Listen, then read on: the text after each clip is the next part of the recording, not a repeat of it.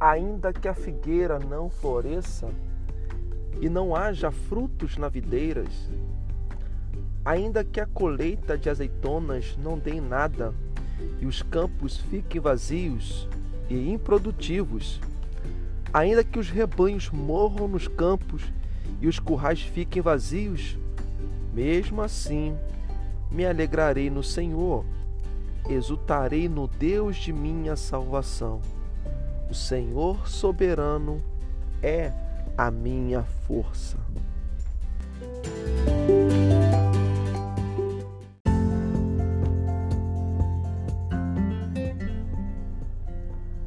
A série de pregação no livro de Abacuque chegou ao fim na última quarta-feira, dia 17 de março de 2021. Na série, percebemos que para o profeta, o agir de Deus não fazia muito sentido. Havia opressão e injustiças deliberadas na nação de Judá. Por conta disso, o profeta ora a Deus apresentando sua tristeza em relação ao que estava acontecendo. Contudo, a resposta que Deus deu, dizendo que manifestaria sua justiça através de uma nação pior que o povo de Judá, o próprio povo de Deus, levou o profeta à perplexidade. Como pode Deus tolerar a injustiça de seu próprio povo e ainda ter como instrumento de justiça uma nação pior e tão terrível como o povo da Babilônia? Isso acontece com a gente, na verdade. Quantas vezes ficamos espantados e sem entender nada diante do que acontece em nossa vida, ou até mesmo na história da humanidade? Por exemplo, já dura mais de um ano o estado de pandemia e tudo indo de mal a pior. Crise por toda parte e o desespero tomando conta do povo brasileiro. Se bem que, para muita gente, não tem se importado. Pelo menos essa é a impressão. Parece que o mal está sempre triunfando, o errado tem prevalecido. A injustiça tem dominado as repartições públicas, governos atordoados e corruptos, e o povo pobre padecendo diante de uma terrível calamidade. Será que estamos no fim da humanidade e o mal prevalecerá para sempre?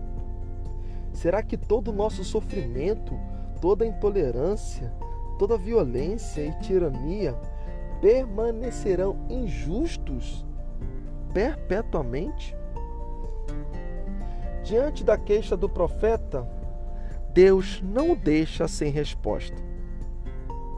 O sistema de justiça de Deus pode parecer um pouco complicado, mas é sempre perfeito. Assim diz um certo comentário. Deus manifestou a sua resposta a Abacuque e ordenou que ele escrevesse para que gerações futuras tomassem conhecimento. Portanto, de forma poética e irônica, o profeta escreveu a resposta do Senhor. Na resposta, Deus diz que o juízo chegará de forma repentina sobre toda opressão. Todo caos, todo tormento sangrento e injustiça estão com seus dias contados. Deus afirmou ao profeta que voltaria de forma majestosa, poderosa e gloriosa, trazendo juízo a todo mal praticado em toda a história. Assim, a história da humanidade não está solta ao léu. Toda a perversidade não ficará impune. Atrocidades, guerras e homicídios causados pela humanidade do passado, presente e futuro terão sua justa retribuição por parte do soberano Rei. Ainda, Deus já havia declarado esperança ao profeta, quando disse: O justo viverá pela sua fé. Ao dizer isso, Deus estava manifestando o modo pelo qual a dádiva da vida continua a ser recebida. Ou seja, aquele que confia na graça de Deus para a sua existência, a cada momento viverá. Em harmonia a isso, João Calvino comenta que a frase o justo viverá pela fé, pela fé, significa que essa fé é aquela que nos desnuda de toda arrogância e nos conduz nus e carentes a Deus, para que busquemos a salvação somente nele, a qual de outra forma nos seria inatingível. O que está em profunda oposição ao arrogante e opressor, que seguem obstinadamente em negação aos valores e ao próprio Deus. Diante disso, há uma mudança drástica no profeta. A soberana graça de Deus muda o tom de Abacuque, da perplexidade e espanto para expectativa e júbilo. Mesmo diante de um cenário caótico e assombroso, no final de tudo, o profeta tem confiança de que o Senhor efetuará o seu livramento. Afinal, Deus é a sua salvação. Como diz o comentário da Bíblia de Genebra, confiança e esperança transformaram o medo do futuro no desejo de sempre alegrar-se no seu Deus.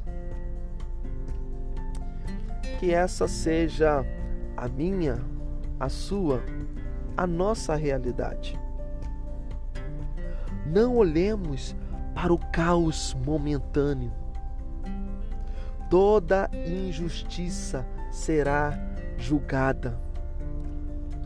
Todo opressor terá o seu dia de acerto e retribuição perante o tribunal divino. No entanto, aqueles que confiam, que lançam sua confiança, sua dependência em Deus, mesmo a despeito de toda a realidade perturbadora, a consolo. Consolo da confiança e esperança de que Deus é a nossa salvação. O Senhor soberano é a minha força, diz Abacuque. Ele se alegra no Senhor e nos ensina então a lançar toda a nossa confiança e alegria em Deus. Que Deus nos ajude, em nome de Jesus.